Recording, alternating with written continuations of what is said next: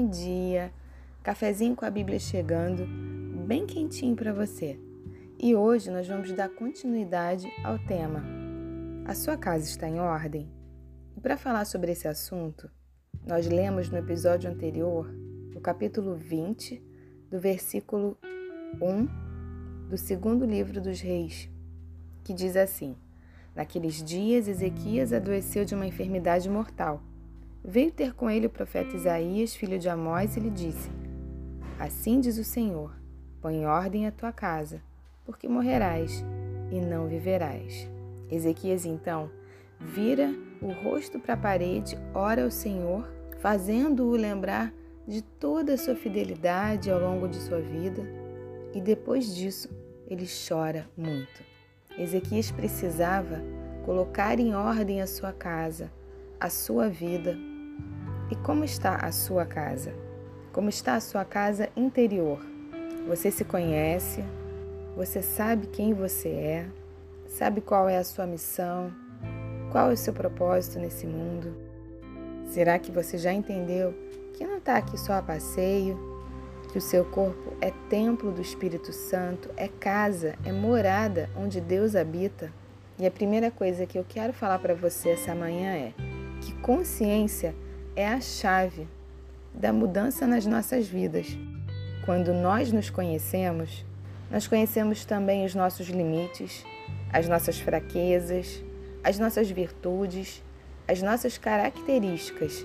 Sabemos o que nos aborrece, o que nos tira do sério, até onde nós podemos ir e onde nós não devemos nem nos aproximar. Você sabe quais são os teus medos, os teus sonhos, sabe os pontos onde precisa melhorar, já sabe aquilo que você já conquistou. Você é uma pessoa feliz, realizada, porque ser feliz é a gente estar confortável dentro da gente mesmo.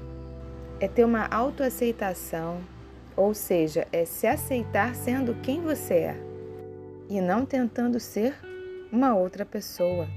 E ter autonomia emocional é justamente isso é você se conhecer, é você saber quem você é, para que você veio, qual a sua missão, é saber aonde você quer chegar, é não se preocupar mais com a opinião dos outros, é não precisar da validação dos outros para você viver e ser quem você é. Ter autonomia emocional é ter maturidade, é ter uma autoestima alta, e autoestima não é você se olhar no espelho e pensar que você é um homem bonito ou uma mulher bonita. Autoestima alta é você se permitir ser quem você é. E para isso não existe um padrão. Você tem que ser quem você é. Se você fala alto, é porque você fala alto. Talvez você fale baixo, porque você gosta de falar baixo. Talvez você seja dessas pessoas que dão gargalhadas altas. Pode ser que você apenas dê sorrisos bem discretos. Eu tenho um irmão, por exemplo, que quando ele conversa, parece que ele está dando uma palestra, de tão alto que ele fala. E não adianta você pedir para ele baixar a voz, porque ele não consegue. Pode ser que você seja aquele tipo de pessoa que já acorda feliz, falando muito, como eu, por exemplo. Pode ser que você precise de 20 minutos até começar a se comunicar com a humanidade. Nós somos diferentes e é nisso que está a riqueza da vida.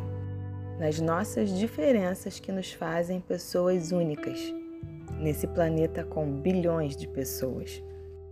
Ter autoestima alta é você fazer o que você gosta, é ter a alegria de ser você e estar o mais próximo, o mais próxima possível da sua essência. E se você tem mais de 40, isso fica muito mais fácil, porque quanto mais a maturidade vai chegando, menor é a sua necessidade de aceitação.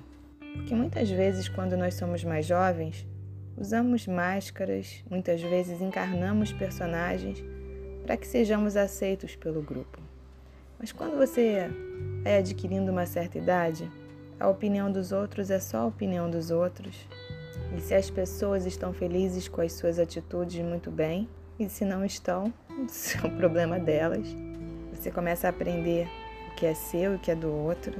E que não vale a pena perder tempo com aquilo que não te acrescenta, com aquilo que não te edifica, com aquilo que não te faz crescer, com a maturidade também, vem uma maior tolerância às frustrações, a nossa capacidade de absorver os golpes aumenta e também aumenta o poder de nos livrarmos das tristezas causadas pelos golpes, pelas frustrações.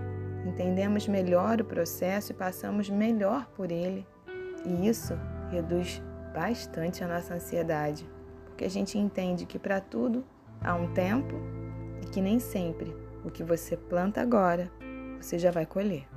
Ficamos mais criteriosos nas escolhas das amizades e entendemos que precisamos nos unir e nos conectar com pessoas que têm pensamentos parecidos e que estão caminhando para o mesmo lugar, para o mesmo objetivo. O episódio de hoje já está acabando mas ele continua com a terceira parte. Não perde não, porque Deus tem bênção e grandes ensinamentos para a tua vida. Que Deus te abençoe. Um dia maravilhoso para você. Um grande beijo.